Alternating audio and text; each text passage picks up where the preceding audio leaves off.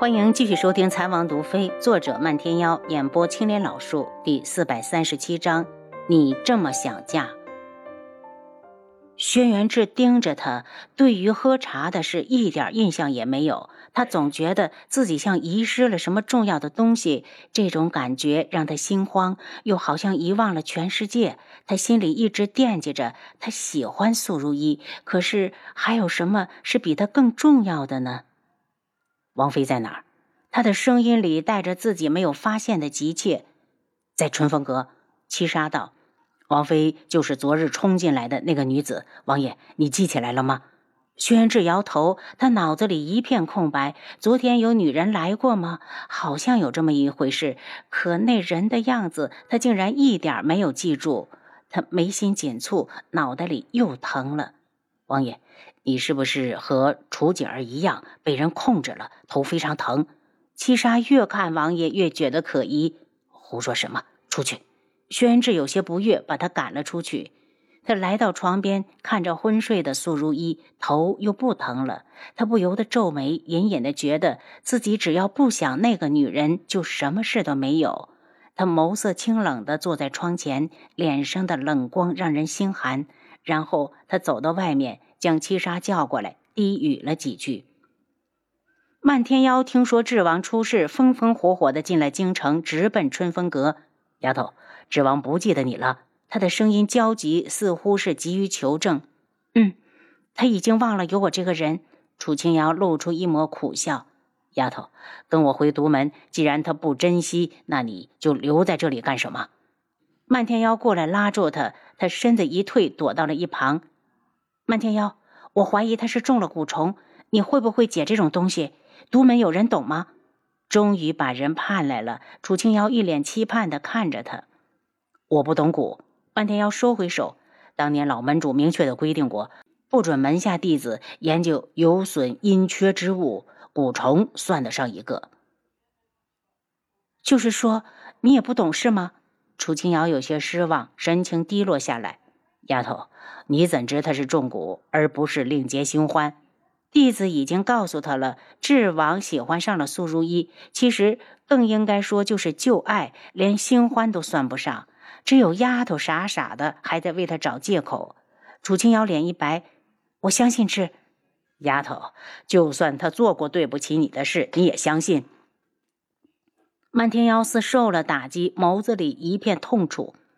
漫天妖，他并没有对不起我。楚清瑶甩了下头，将脑子里的难过抛开。要我看，他就是在利用你。远的不说，比如说这次，不是就是为了救京里的百姓特意回来的吗？人是救活了，可你问问他们，有谁知道这一切是智王妃的功劳？在他们的眼里，你早就已经死了。丫头，你为何还是不肯清醒？要我看，中蛊的并不是智王，而是丫头你。漫天妖，你不准诋毁智哥哥，他根本不是那样的人。贺兰溪听不下去了。那他是什么样的人？你问问他这些年都做了什么？有了丫头后，他还跟一个又一个的女人纠缠不清。漫天妖，不管怎么说，我都相信他。楚清瑶扯出一个浅笑。漫天妖在房中坐下，看着贺兰西道：“贺兰郡主，我独门的大小姐不想再和你们天穹皇室上扯上关系，麻烦你离开。”我不是皇室中人。贺兰西大怒：“可你是郡主。”漫天妖咬牙：“我有事要单独和丫头说，还请郡主回避。”贺兰西见漫天妖来了，便想去智王府走一趟，向楚清瑶告别后，便离开了春风阁。漫天妖，你真的不会结果？楚清瑶痛楚的看着他：“如果连他都没有办法，那智怎么办？”丫头，你凭什么就断定他是中蛊？漫天妖又问了一遍。凭我对他的了解，如果他对苏如意有心，早就没我什么事儿了。轩辕志心里绝对没有苏如意，他那么傲气的一个人，怎么可能会折了气节去攀附镜主？见他神情忧伤，漫天妖叹了口气：“哎，晚些时候我去知王府看看，看看他到底是不是中了蛊。”我也去。楚清瑶真的很担心轩辕志。在春风河老实待着，你跟着去会打草惊蛇。哦，楚清瑶也知道自己功夫没有那么好，很难躲过昆仑卫的眼睛。漫天妖，谢谢你，丫头，你的事就是我的事。他的一声感谢，让他的心头升起嫉妒的瞬间消失不见。只要丫头开心，他就开心；丫头难过，他就恨不得杀了轩辕志。轩辕志看看苏如意要醒了，这才重新的坐到床上。苏如意睁开眼睛，就看到他那双令自己沉醉的深色的双眸，羞涩的笑起来：“赤哥哥，你怎么起来了？”我也是刚醒。他眸色流转，嘴角弯弯的浅笑下去：“如意，我们还未成婚，你不怕传出去对你的名声不好吗？”赤哥哥，如意脸色红的要滴血。如意早晚是你的人，你莫不是嫌弃如意不够矜持？怎么会呢？如意误会志哥哥了。说着这样的情话，轩辕志的心却空得厉害，就像他的心早已停止了跳动一般。他承认他喜欢面前的苏如意，可是为何心却没了悸动？志哥哥，苏如意坐起来，扑到他的怀里。不如我们早点成亲吧。如意这么想嫁？苏如意用拳头不停地捶打他的胸口。志哥哥。你说什么呢？哪个说要嫁给你了？他攥住他的拳头。既然如意不想嫁，那就等你想好了再说。苏如意脸色一僵，同心蛊失效了不成？不是说他中了蛊之后会一刻也不想离开他吗？童无，你若是敢欺骗我，我绝不会饶你。赤哥哥，你好坏！如意喜欢你这么多年，自然是愿意嫁给你的。苏如意将脸埋在他的胸前，恨不得马上就成为他的女人。外面响起脚步声，七杀的声音传进来：“王爷，贺兰郡主来求见。”带他去书房。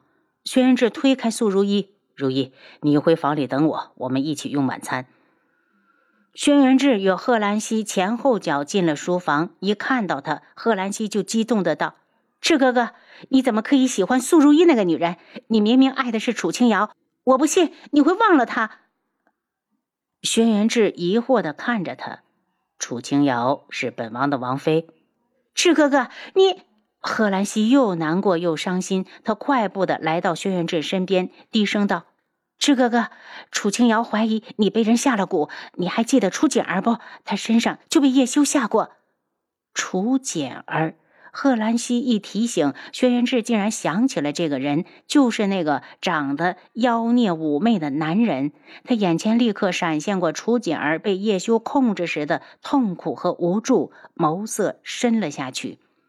本王不知道你在说什么，希儿。如果无事，你还是别过来打扰我了。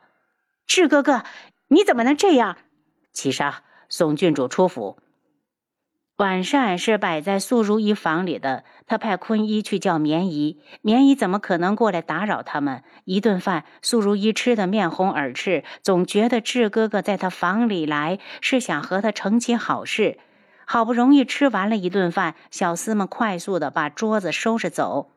智哥哥，今晚他面上早飞满了桃红，酡红如醉。如意，今晚我还有事，晚些时候过来陪你。轩辕志觉得他身体有些不受控制的想要亲近他，再不走，他要控制不住了。看着他大步如飞的离去，苏如意立刻变了脸：“童无，你敢骗我！”王爷，七杀现身，替我监视他，我去吹会儿冷风。几个起落，他就飞出了王府。漫天妖也在同一时间离开了春风阁，直奔智王府。到了这边，靠着自己高超的轻功，快速的接近了天际阁。当他发现轩辕志房里没人，立刻靠近那间长着灯的屋子。屋内，苏如意气愤的推开了门，对着外面道：“坤一，今晚我们回家去住。”漫天妖摸摸下巴，真不要脸！你家不是在昆仑镜吗？他跟着苏如意进到了隔壁的宅子，见他气冲冲地推开一间黑暗的屋子，很快里面长了灯，房上映出了两个人的影子。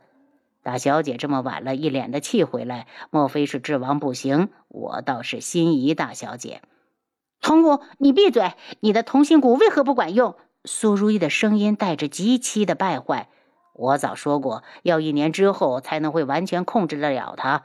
智王心性太过坚定，再厉害的蛊也会因人而异。我等不了那么久，万一中间发生了什么变故怎么办？我倒是有一法，可以让他体内的蛊虫迅速的成熟，但大小姐得拿出你的诚意。你换个条件，不如大小姐陪我一晚。童武，你敢打我的主意，你就怕我父亲要了你的命。牡丹花下死，做鬼也风流。大小姐有时间担心我，还是好好的想想自己吧。为了得到一个男人，竟然使用这种下流手段，静主若是知道，怕是会很生气。童无的眼神带着侵略，看得素如一恼怒不已。童无，收回你那恶心的目光！你再这样看我，我把我我把你变成瞎子！苏如意脸上现出一抹厉色。